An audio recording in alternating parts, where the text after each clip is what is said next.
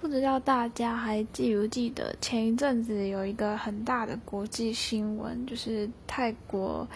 的十二位足球少少年足球队员，然后加上一个教练，他们被困在洞穴里面的这个国际新闻。然后刚刚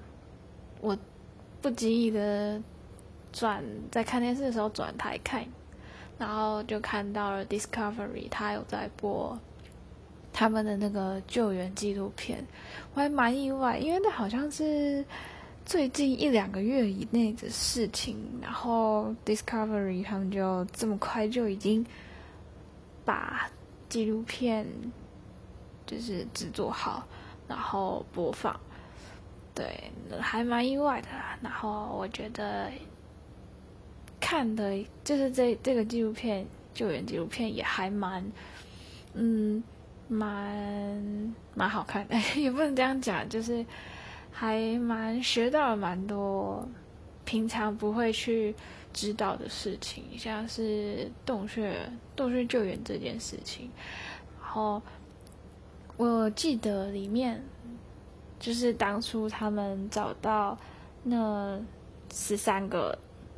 就是十三个受难的小孩加一个大人，我还记得哦，是二十五岁的教练。然后反正就是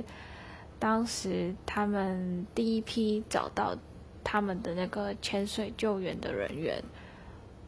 就是因为第一一开始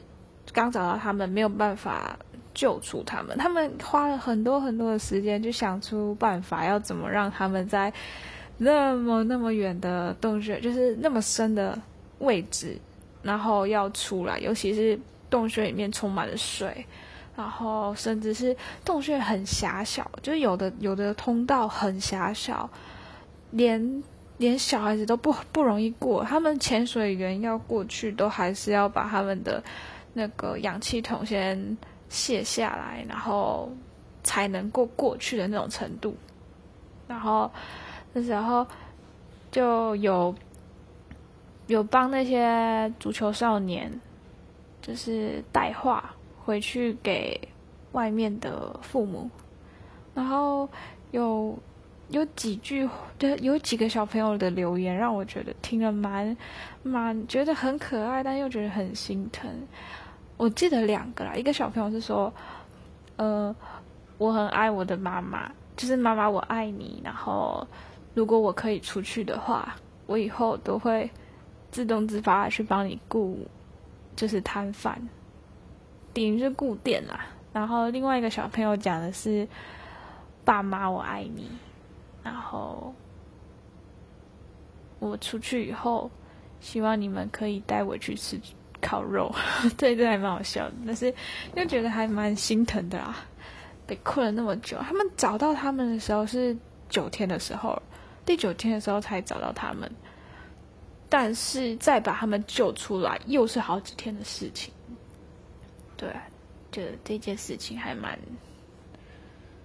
蛮我不知道啦。就是当初当初看到这个新闻的时候，我想大家应该都会觉得，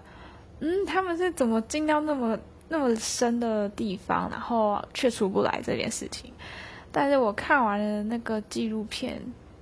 我才我自己是觉得，好像他们能够生还，还幸好他们走的够深，因为那个水水才没有进到那个地方。因为毕竟洞穴里面高高低低、起起伏伏的，里面就是在他们到达他们那个位置的中间那段洞穴里面，一定有那种。很高的位置，就是那个洞穴是串上，就是串上去很高的位置，然后再下来，所以水进去的时候可能不会到那里，或者是到那里的时间不会说一直一直都在，所以水可能就没有那么的容易进去，一定还是有进去，但是相比起来，那个跟水面比较低的，比水面还要低的那些洞穴。道路比起来就就是算好很多。如果他们是在中途的话，我觉得他们可能早就被淹，对，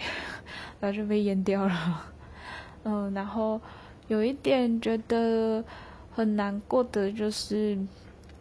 他们在救援的过程中，虽然所有的那十三个受就是受难的人，他们都有成功的救回来，但是有一个救难人员好像在就是在整个救援过程中罹难，对，就有一点难过啦。嗯，反正大家有机会可以去看看。